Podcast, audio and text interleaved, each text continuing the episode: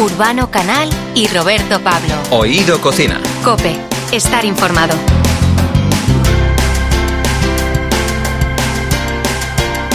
Aquí comienza un nuevo programa de Oído Cocina. Urbano Canal, ¿qué tal? Muy buenas. ¿Cómo estás? Bienvenido, Roberto Pablo. Pues nada, mira, nos vamos a ir hasta la dehesa de los llanos, donde Paqui Cruz, una maestra quesera, nos va a demostrar que, por ejemplo, una idea muy original para el Día del Padre puede ser dársela con queso. Dársela con queso, qué buena. El queso de esa de los llanos es un queso que se elabora con leche cruda, con una corteza natural, con lo cual aporta todos los beneficios que sí tendría la leche, con lo cual un triangulito de queso de unos 50 gramos te estaría aportando al organismo lo que sería eh, el equivalente a tomar un litro de leche.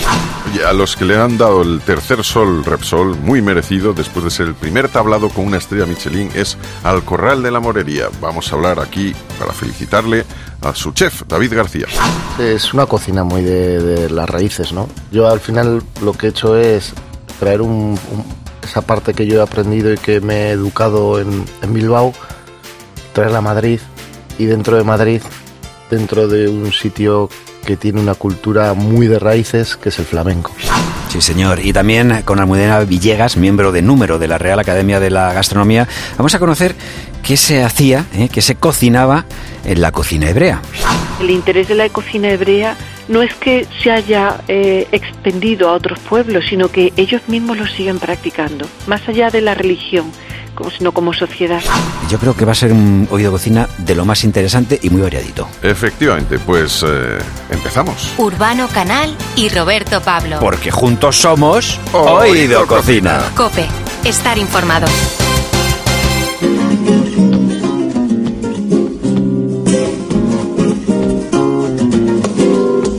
Tres soles brillan ya como un nuevo reconocimiento a la trayectoria de un lugar emblemático donde se juntan arte, cultura y la mejor gastronomía, el Corral de la Morería. Además de conseguir la primera estrella Michelin para un tablao flamenco, David García puede presumir ya de contar con el tercer Astro Rey para su coqueto restaurante gastronómico y para la familia del rey, por supuesto.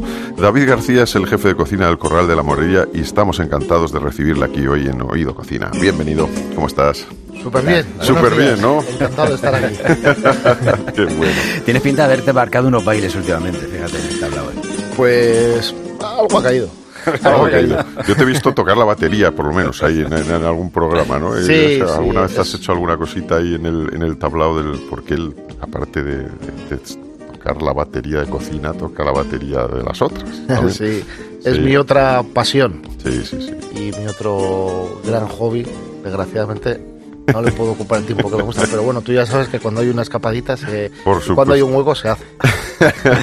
Oye, ¿cómo sentís recibiendo reconocimientos a la labor que hacéis cada día en el Corral de la Morería? Bueno, eh, yo te voy a ser sincero y de una manera muy natural. Quiero decir que me hace mucha ilusión, pero al final tenemos un trabajo que es tan del día a día que, que cada día te tienes que levantar con, bueno, con esa mentalidad de, sacar las cosas lo mejor posible. Y esto no perdona, pero no quita de que bueno, cuando tienes esos momentos o ya sea más tranquilos o te encuentras solo y echas un poco la vista atrás o te pones a pensar lo que sucede, pues hombre, pues por todo el equipo, la gente, por, por y luego por por nosotros mucho, pero sobre todo el corral es un sitio bastante especial que la gente le quiere lo quiere mucho. O sea, como que forma parte de todo el mundo. No es, no es mío ni, ni de Juan Manuel, ni de Armando, ni de Blanca.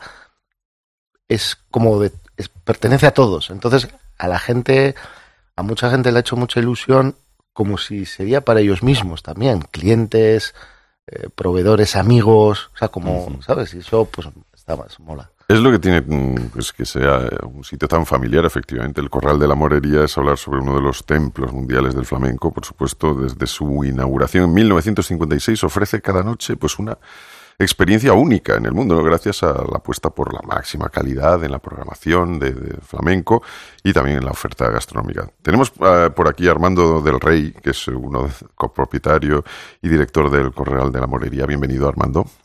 Hola, buenos días. ¿Cómo Gracias. estás? ¿Cómo ¿Qué estás? tal? Muy buenas. Supongo que tú también contento, ¿no? Con todo esto que, que está pasando alrededor de- del corral. Pues la verdad es que sí. eh, no nos lo podíamos imaginar y no podemos estar más, más contentos y, satisfechos, ¿no? Eh, eh, realmente eh, llevar la idea original de mi padre en los años 50 y ponerlo en valor ahora, 66 años después, la misma idea, ¿no? pues es una auténtica pasada, la verdad, es, increíble. ¿Y pensabais que iba, que iba a salir también lo de abrir ese saloncito que es vuestro restaurante gastronómico? Pues mira, es que fue todo tan natural y tan poco a poco y, eh, siempre habíamos pensado en tener un espacio para que em, pues el cliente que venía muy pronto no tuviera que esperar, y bueno, pues los ponemos aquí, que se tomen algo y al final fue derivando en en, oye, ¿por qué no montamos algo potente, no? Eh, y fue cuando, cuando se nos empezó a calentar el morro y, ya dijimos, oye, vamos a tirar la cocina abajo, vamos a hacer un proyectazo y, y vamos a y vamos a buscar un, un chef que sea afín a nuestros valores y que sea sensible y que le guste la, el flamenco y, y se cruzó David por medio. Y David, que bueno, que es curioso, porque es un chef vasco, y que hace maravillas con la bodega de vinos que tenéis de Jerez ahí. O sea, es una, una mezcla que siempre a mí me, llama mucho la atención, ¿no? Es, eh, a ver, supongo que una vez que tú partes de una... Dices, a ver, aquí, ¿qué tengo? Pues tengo esto, pues esto hay que aprovecharlo, evidentemente, ¿no? Entonces es, más natural de lo que parece, pero siempre fue la, la idea a partir de ahí, de, esa serie de vinos para hacer maridajes con, con los platos, o era inevitable aprovecharlo. Es que era inevitable, es decir, eh, eh, estamos moviéndonos con la cultura, ¿no? Con la cultura andaluza también. Mm, y que el chef sea vasco, ¿qué más da de donde sea? es un crack y cocina como Los Ángeles, eh, da igual que sea de Bilbao o de Chiclana. En este caso, es que es de Bilbao, pues, pues fenomenal te digo, una cosa, Armando, que es que en, eh, además en el corral de la morería, en la cocina hay que saber moverse y en un tablao es esencial también saber moverse. Y, o sea que, que te agradecemos mucho, Armando el Rey, que nos hayas atendido, que nos quedamos aquí con, con David, que es el que nos trae los aromas, y enhorabuena de nuevo, ¿eh?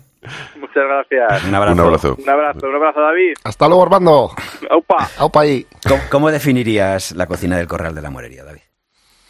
Bueno, pues eh, es, es una cocina muy de, las raíces, ¿no? Yo al final lo que he hecho es traer un, esa parte que yo he aprendido y que me he educado en, en Bilbao, traerla a Madrid y dentro de Madrid, dentro de un sitio que tiene una cultura muy de raíces, que es el flamenco. Mm. Entonces, cuando ha dicho muy bien Armando que es de una manera muy natural, es que es muy natural. Y al final yo me relaciono mucho con ellos, con los flamencos y y te das cuenta que hay códigos que son exactamente iguales, que cada uno está expresando yo en una cocina con unas recetas, ellos encima de un tablao cantando o bailando o tocando, pero están expresando eh, una, una, una información que ellos tienen hereditaria de muchos años atrás.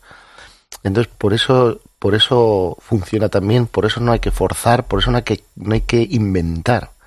Es simplemente juntar y expresarse. Lo bueno que, bueno, pues que en este caso esa afinidad que tenemos, pues hombre, después de una cena con esos grandes vinos de Jerez, poder ver un espectáculo de ese nivel, pues al final como que toda la experiencia ¿no? se, sí, se cierra, se, ¿no? Se, forma, se cierra el círculo, efectivamente, se forma una experiencia prácticamente única. Una experiencia única que, que bueno, eh, es eso, hay que visitar el tablao, el restaurante, luego ir a esa pequeña sala. Eh, pues y que ha, visitado tanta gente del mundo, ¿no? ¿Te ha sorprendido alguna vez alguna visita de, gente famosa? Porque, hombre, hay que decirlo, si has estado allí, hay, para ti, para mí, que nos gusta el rock, vamos a decirlo así, ver ahí a Gene Simmons y Paul Stanley de Kiss en las fotos impresiona, impresiona. No sé si, si, a ti tú has tenido alguna visita así de ese, de ese tipo. Sí, sí, ha habido, o sea, ha habido muchas y hay muchas y habrá muchas, mm. porque en el fondo eh, la gente le impacta mucho y bueno, ya con el recorrido del tiempo ya es un sitio que hay que, hay que, ¿no? que visitar y por ahí pasa todo el mundo, pero me sorprende, me sorprende la gente que es muy mediática, pero luego me sorprende gente que, ¿sabes? Gente muy joven, ¿sabes? Que igual eh, lleva intentando ahorrar tres, cuatro meses para pegarse ese homenaje o para, para, para poderse permitir ese privilegio Y ostras, si estás hablando con ellos y te cuentan, ¿no? Y dices, joder, o sea, ahí todavía me impacta más. Yo conozco a gente. Mm. o sea, te digo que conozco una pareja que ha, hecho eso que tú dices. O sea, ya han estado, ¿eh? Yo, mira, me decía eh, Urbano, ¿no? Del el, de New York Times, eh, lo incluyó en el libro de los mil sitios que ver antes de morir. Eh, no serán como, no sé cómo serán los otros 999. Dinos que hay, eh, que hay que visitar una o más veces en la vida, pero yo te digo una cosa, lo que te comentaba, estoy convencido que, como hemos tenido la oportunidad también de salir, de haber disfrutado ¿no? de tu cocina, de haber disfrutado de lo que ocurre ¿no? en ese tablao, es de, sales y, salimos los dos además así casi, o sea, parecíamos pareja abrazada y dijimos, ya nos podemos morir tranquilos. ¿Cuánta gente habrá salido? O sea, tú, tú entiendes el concepto de la cantidad de gente, pues te, decía esta pareja, la, cantidad de gente que habrá estado ahorrando, diciendo que llegue el momento y cuando salen de ahí haber dicho, o sea, qué, satisfacción. O sea, tú, pero tú te sientes parte de, de esa ceremonia. Yo me siento parte de esa ceremonia y te voy a decir por qué. Yo, yo vivo ahí. Yo vivo encima del tablao, literal. Yo tengo una vinculación con los artistas muy grande, me relaciono mucho con ellos. Yo les veo, ¿cuántas, ¿cuántos espectáculos habré visto yo? Muchos, porque siempre es algún rato. Les Cada día que les veo, tengo la sensación que es mi primera vez. Y llevo siete años. Entonces, cada día me, me, o sea, me, hago, me familiarizo con, con esa sensación de decir, ostras, que cuidado, que sigo teniendo esa sensación desde el primer día de algo tan potente. Entonces, más o menos puedo, no, no digo, joder, otro día más, sí, un buen día, pero otro día más, ¿no? Como que ya lo tengo visto, como que es repetitivo. No, no, no, no, que va. Entonces, por eso tengo, miro a los clientes y me gusta cuando están actuando. En la cocina no les puedo ver cuando comen, desgraciadamente o afortunadamente no, pero, cuando están viendo el espectáculo, que están mirando hacia allá y yo estoy detrás, yo me fijo en las caras, me gusta verles las caras. Y las caras que tienes, como ostras, ellos están emocionando y ellos me están haciendo emocionar a mí. Entonces tengo emoción por parte de ellos y por parte de lo que estoy viendo en el tablao. Entonces eso me sucede todos los días y es la energía y lo que me carga mucho las pilas para ser consciente de dónde estoy y qué es lo que estamos haciendo. Es que esa, esa emoción está presente ahí en el, en el sitio. Yo no sé si tiene algo especial el Corral de la Morería o... Bueno, yo creo que sí, ¿no? Que tiene un, ambiente un, tanto mágico. Y creo que eso, además, ahora que lo dices, te tiene que influir a ti a la hora de decir, hombre, yo estoy viendo aquí un espectáculo flamenco todos los días que va evolucionando, que van pasando los grandes, y, tú tienes que decir, es que yo tengo que sorprender también, ¿no? Y tienes que estar evolucionando también continuamente con la cocina o no? Sí, sí, sí, hombre, es, es una... A ver, e, es... Al final, en el corral están esas tres patas, ¿no? Que la gastronomía, los grandes vinos de Jerez y los grandes artistas. Yo, de alguna manera... yo de, por sí soy muy cabezón y siempre quiero hacerlo muy bien.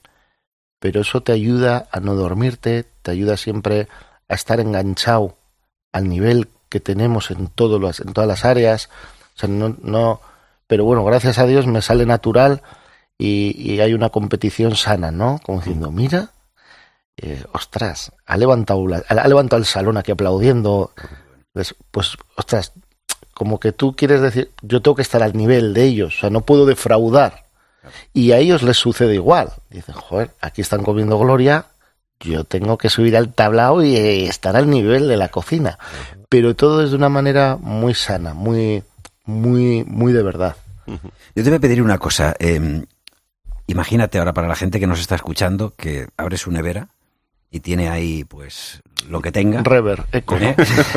bueno, vamos a, vamos a pensar en una nevera que tiene algunos, algunos ingredientes. Ahí está la creatividad. ¿eh? es que te voy a pedir que, que nos digas algo que podría elaborar alguien fuera de, evidentemente, de tu creatividad, de tus creaciones, que, para eso se requiere tener unos utensilios especiales, tener también un, un, producto especial y tener tu arte, ¿no? Pero algo que pueda elaborar, eh, que pueda elaborar alguien en su casa y que al final casi que, le haga bailar flamenco. Después de, venga. Joder, pues yo, mira, yo algo, algo muy sencillo eh, que todo el mundo lo puede hacer en casa. A mí, por ejemplo, me gustan mucho los guisos. Es decir, que unas, con unas patatas, con un poquito de aceite, una cebolla, un ajo, un pimiento, agua y un trozo de bacalao, eh, puedes enseguidamente hacer un sofrito, esa patata cascada rehogada, un poquito de caldo de cocción, le tiras al final esos trocitos de bacalao que los has comprado ya desmigados, vamos, y justo antes de que te, cuando te lo has hecho en el plato, le echas un poquito de pimentón dulce por encima y tienes ahí un plato caliente guiso con bacalao y sobre todo con un mensaje, ¿no? Patata, o sea, ese es marmitaco de bacalao. No de bonito, que estamos de bacalao, en este caso. Ole, efectivamente. Bueno, eh, simplemente, o sea, estamos celebrando contigo que ese, esos tres soles Repsol para este restaurante gastronómico, que recordamos que es, el, es una pequeña salita con solo cuatro mesas, en la cual hay un trato totalmente exquisito al, al cliente. Eh, ¿Habéis pensado en, alguna vez en ampliar esto o, por el contrario, pensáis que las esencias se guardan en frasco pequeño? Mira, aquí hay, dos cosas, porque es verdad que está ese restaurante de las ocho sillas, cuatro mesas, como bien dices, pero es que luego en el restaurante Tablao hay 136 sillas. Exacto. Que damos menús de gustación con un trato también excelente por dos servicios cada noche todos los días del año. O sea, nos vamos a 160 personas diariamente. Que también lo tenemos que hacer, los mismos que hacemos las ocho sillas. Pero, a tu pregunta, mm. si ese concepto se agrandaría, ya no sería lo mismo. No sería lo mismo. Entonces, no es necesario. O sea, esas ocho sillas, esos ocho clientes, es, es algo donde tú puedes acercarte mucho a él, donde tú, tú puedes dar el máximo de cariño, donde puedes estar donde darle mucha cercanía y donde le puedes dar ese trato especial. Es, es, es así. Entonces, claro. no habiendo esa necesidad y sabiendo que eso funciona muy bien, teniendo lo otro también, eh, eh, es así. Nos queda claro que va a seguir siendo así. Lo que está diciendo es una, es una lección de vida, ¿verdad, Urbano? O sea, porque, o sea, ¿cuánto empresario solo pensaría a lo mejor en, bueno, esto va bien, vamos a aumentar, aumentar, aumentar y al final justo como está diciendo, ese ADN, ¿no? Que, ah, se perdería. el padre, ¿no? De, los del rey, que, siempre decía que, tenía, ¿no? Que tiene el, corral de la morería, se podía llegar a perder. David García, que muchísimas gracias. A vosotros. Eh, ah, tienes, tienes un talento como tres soles, como una estrella Michelin, o sea, tienes... un abrazo, muchas gracias. Un abrazo. A vosotros. Urbano Canal y Roberto Pablo. Oído Cocina. Cope. Estar informado.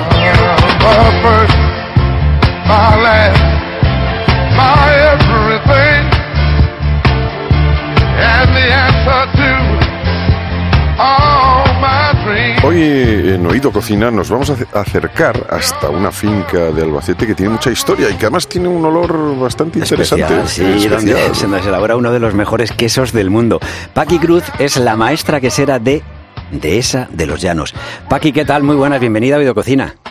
Hola, buenos días. Pues gracias por llamarnos. Vamos. Oye, ¿desde cuándo se elabora queso en la dehesa de los llanos?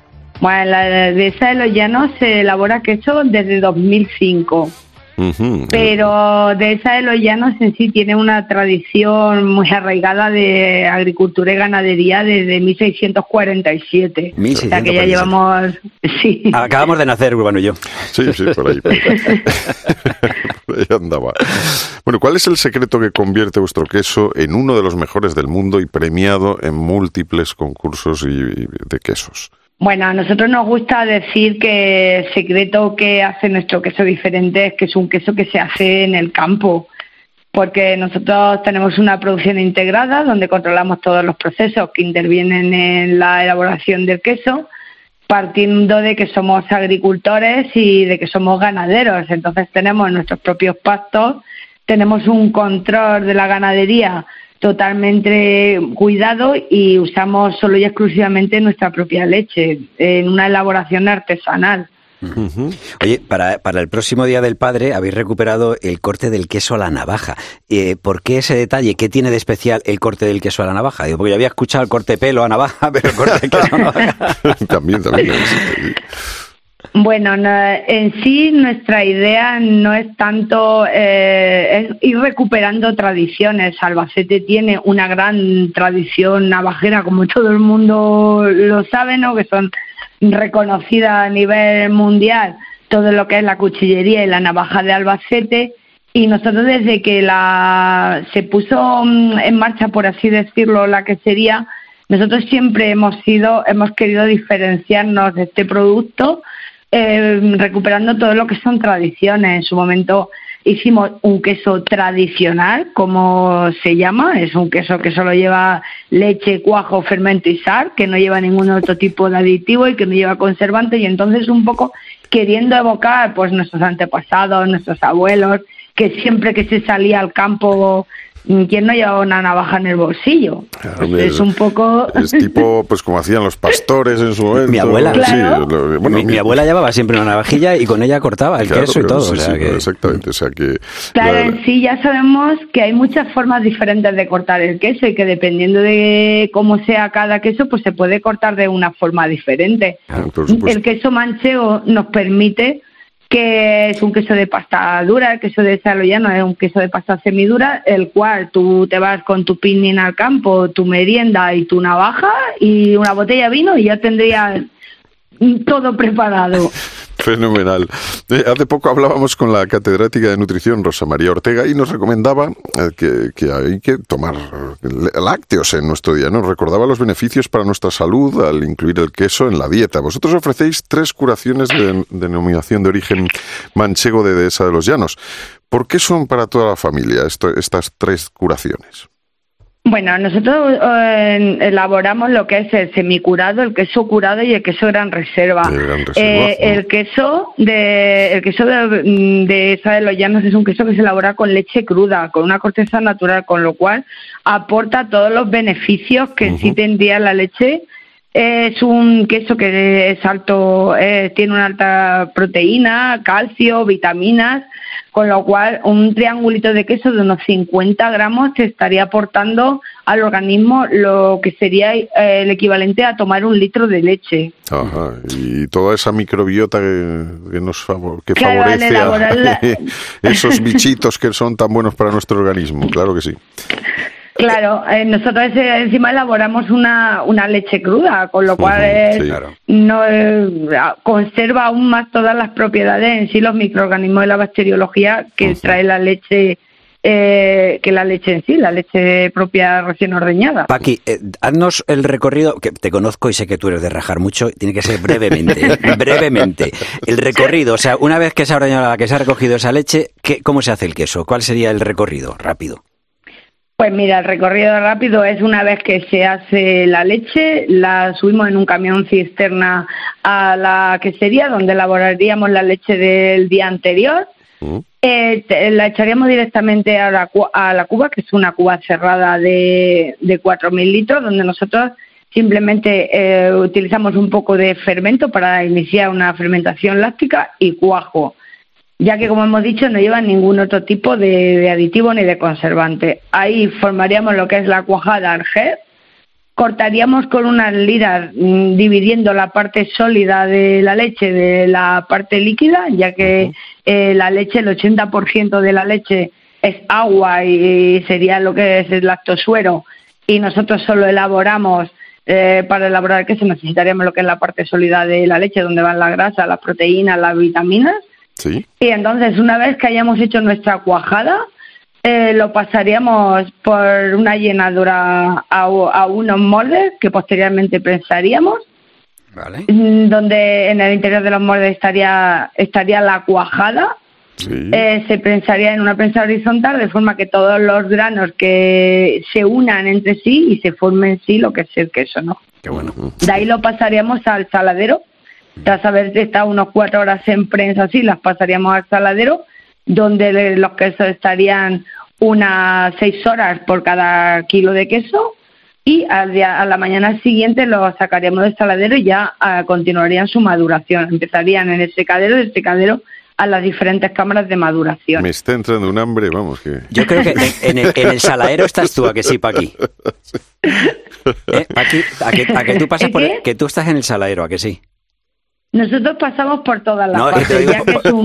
Porque tú eres, tú eres muy salada, ¿sabes? Tú eres muy salada. Que ah, pues muchas gracias. bueno, Estoy pues casi ya más en las fases de maduración. también, también. Nosotros también, ¿eh? estamos todos ahí. nosotros estamos, vamos camino de gran reserva. estamos, estamos, estamos semicurados, pero tenemos ya algunas características.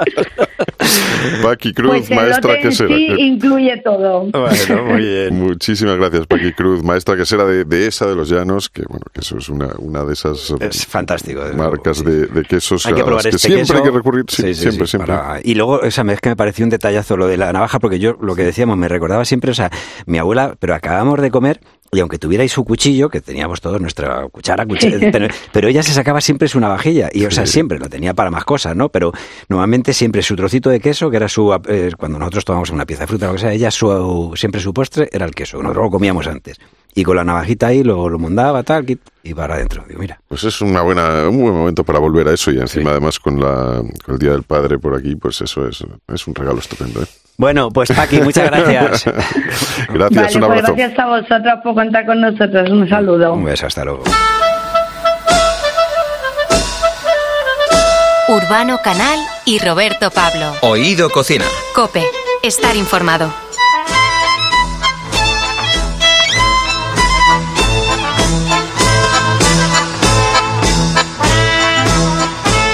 La cocina hebrea es el título del nuevo libro que acaba de publicar la editorial Almuzara, una obra de Almudena Villegas, quien lleva a cabo una travesía mágica y fascinante por el mundo bíblico para desvelarnos, entre otros muchos aspectos culinarios, en qué consistía la alimentación de los judíos de la época, cómo era el espacio en el que se llevaba a cabo la elaboración de las comidas, cuáles eran las distintas formas de cocinar y con qué utensilios se llevaba a cabo esta práctica. Bueno, en definitiva, la cocina hebrea es todo un tratado sobre el mundo judío que, basado en el estudio de su alimentación, aporta una nueva y original visión sobre la historia de Israel, una tribu elegida por Dios, pero perseguida y humillada por genocidas como Hitler, por cierto, cuyo plato preferido era el pichón relleno. Almudena Villegas Becerril es escritora eh, e historiadora. Nacida en Córdoba, miembro de número de la Real Academia de Gastronomía, de la Academia Andaluza de Gastronomía y de la Red de Excelencia de Investigadores del Instituto Europeo de Historia de la Alimentación. Vamos, que nos queda mucho a nosotros, Urbano, para hacer un currículum así. sobre todo a ti. Almudena Villegas, bienvenida a Oído Cocina. ¿Qué tal? ¿Cómo estás? Muy Pues hola, muy bien. Pues bienvenida entre risas, pues me gusta. Eh, que, eso también alimenta. Oye, es un honor de verdad que estés con nosotros. En verdad has sacado dos libros, hay que decir. Uno es el estudio investigación y el otro es de recetas. Eh, es, un menú, podemos decir, de dos platos, ¿no? Así es. El principal y después, bueno, es que las recetas fueron surgiendo y me daba cuenta que era un material extraordinario para aportar al lector, y, pero que no encajaba en un libro de investigación, ¿no? y, y, bueno, pues además como tenían bastante contenido, pues eh, surgieron, la editorial le encantó la idea, además han hecho un papel precioso con todas las imágenes y se han portado muy bien, han hecho almorzar a un, trabajo fabuloso y aquí tenéis también las recetas y el mío, el otro trabajo mío, pues que es el de la cabeza sobre la historia de los judíos que llevo trabajando pues muchísimos años porque me apasionó y me pareció que faltaba eh, faltaba esa parte del universo alimentario que es la que me compete, ¿no? Que es la que conozco. Eh, suponemos que la, cocina hebrea es variada, es rica en platos, tiene mucha historia, pero ¿hay algo que la caracterice, que la haga reconocible así respecto a las demás a, simple vista? ¿Algún producto, forma de elaborarse o la forma de cocinar? Sí, es el ser, fíjate, casi es filosófico. Es curioso porque lo más interesante es que la, es la única cocina que tiene que, tiene una normativa en tiempos que se escribe en tiempos de cuando se escribe el Levítico no que es el libro donde está ordenado toda la forma de alimentación y que es la única cocina que desde entonces desde eh, mil dos mil años antes de Cristo se sigue practicando de la misma forma. Entonces esto es una cosa inaudita, es el único caso en la historia. Es decir, ese Shabbat que sigue repitiéndose semana tras semana en el cual participan todos los miembros de la familia, ese día de Pesach, que es la Pascua judía, que, que eh, coincide con la Semana Santa pero no tiene nada que ver. Eh, coincide más o menos en los días esos días de Purim que acabamos de pasar, que, que, son los días de festejo de la reina Esther y del malvado, eh, del malvado que quiso matar al pueblo judío. Es decir, que esa historia bíblica a la que yo hago referencia en el Antiguo Testamento, pues resulta que sigue viva. Oye, sigue viva no solamente en la historia, sino en los platos, cada semana, cada día. Esa es la magia de la cocina del mundo hebreo. Entonces yo aquí lo que cuento es cómo y por qué. Y qué bien contado, Desde el principio, desde Adán, ¿eh? o sea, que aquí, sí, sí, desde la manzana de Adán y su significado hasta después, pues sí, la cocina, los instrumentos, ¿no? Almudena, es la magia. Eh, en nuestra gastronomía siempre decimos lo rica que es, eh, pues eh, que es parte de nuestra cultura, lo variada que es. ¿Qué tiene de la hebrea? si es que tiene algo, ¿en qué se han fusionado con el tiempo? Y, y no sé si ahora ya es difícil de diferenciarlas, pero vienen de ahí. Bueno, la cocina española tiene algunos, algunas cosas hebreas, tiene mucho más de romana. La cocina española es una herencia directa del mundo romano. Y el interés de la cocina hebrea no es que se haya eh, extendido a otros pueblos, sino que ellos mismos lo siguen practicando, más allá de la religión, como, sino como sociedad. Pero es verdad que a nosotros nos quedan algunas, algunas cosas, ahí como en época de los, de los que, criptojudíos, de los practicantes de, de una forma de vida, pero, pero de puertas adentro, pues por ejemplo es eh, la, la adafina. Los cocidos mediterráneos son, se originaron en el mundo romano, pero es verdad que la adafina, que es un cocido al estilo judío, con carnes de todo tipo, pero no de cerdo, y que se hacía el, la noche antes del Shabbat, pues sí es verdad que, que han confluido el romano y el judío en darnos ese, exquisito pues cocido que, del que hay tantísimas variedades en España. Al final, las cocinas no solamente, el interés no solamente es que se refundan, que se fundan en una y que nos quede en herencia, sino que se mantenga viva ah, precisamente pues entre, entre ellos mismos, ¿no? Entre judíos que viven en España, entre el pueblo de Sefarat y, y judíos que viven a lo largo de todo el Mediterráneo. Bueno, cuentas anécdotas en el libro, como, como decía antes Roberto, que, que como que el pichón relleno, que era la comida favorita de Hitler, y es una receta típicamente judía, ¿no? Es como, Increíble. Esto, pues, ¿cómo eso? Él, él no lo sabía, evidentemente. Él no lo sabía, pero algo había ahí, ¿verdad? Fíjate qué interesante. Hitler era casi vegetariano, pero no por elección, sino porque le, tenía problemas de estómago y le sentaba mal la carne. Pero este plato le encantaba probablemente porque le recordara la niñez, quién sabe, pero era su plato preferido.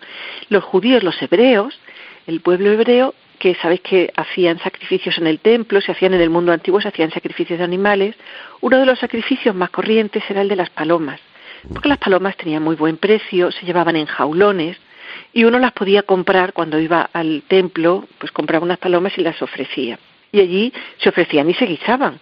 Había algunas que se entregaban a los sacerdotes y otras que se comía la gente allí mismo, ¿no?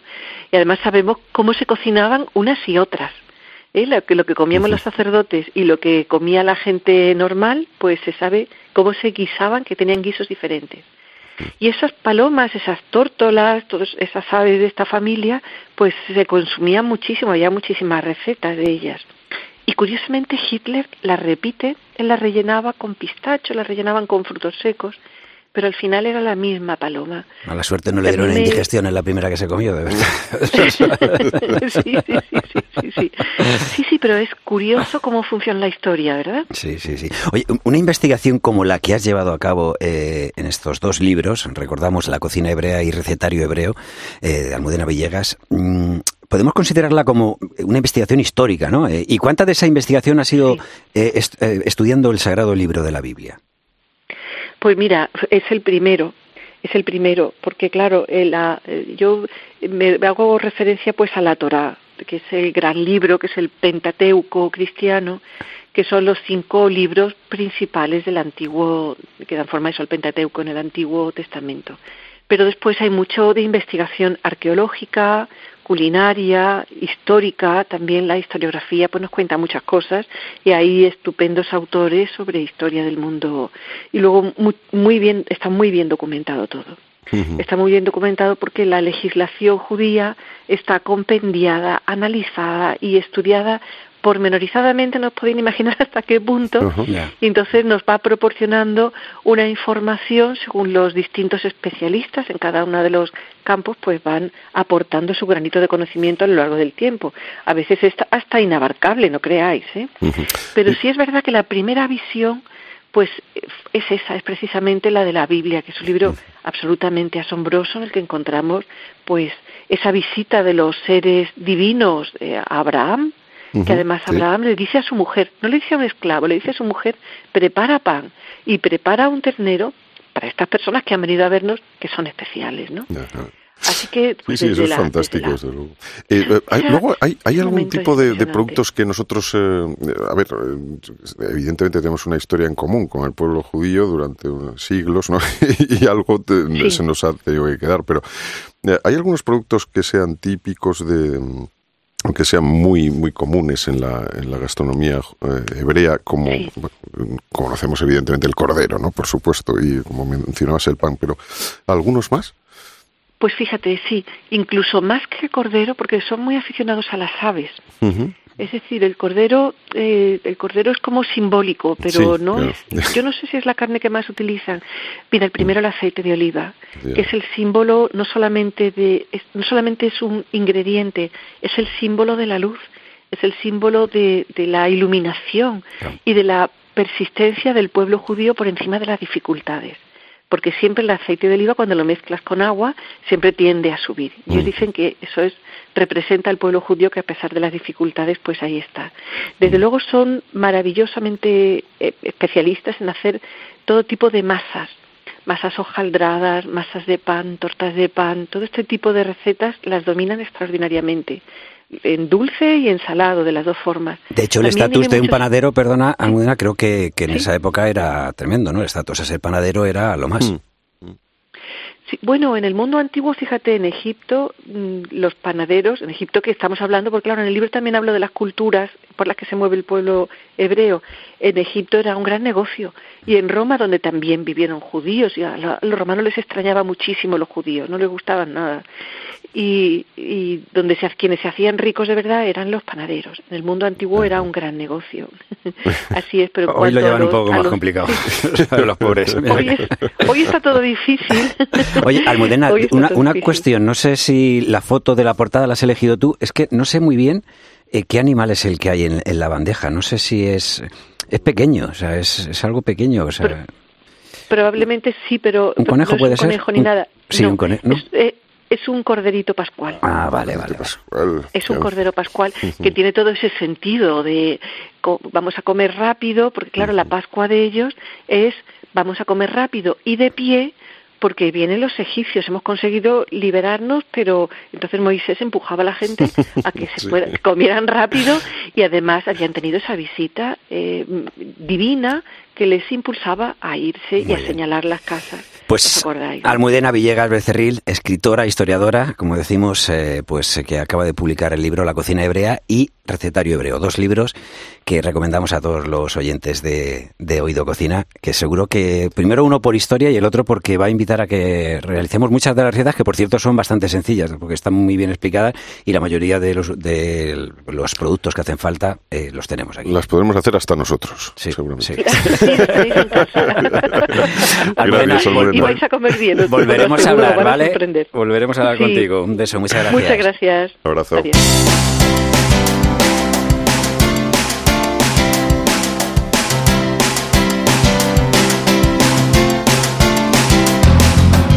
Pues hasta aquí ha llegado un nuevo programa de Oído Cocina, pero ya estamos preparando, elaborando, guisando el próximo. Ya está a fuego lento, ya está hirviendo todo, las ideas incluso se nos está... se nos queman. se nos, queman los cerebros.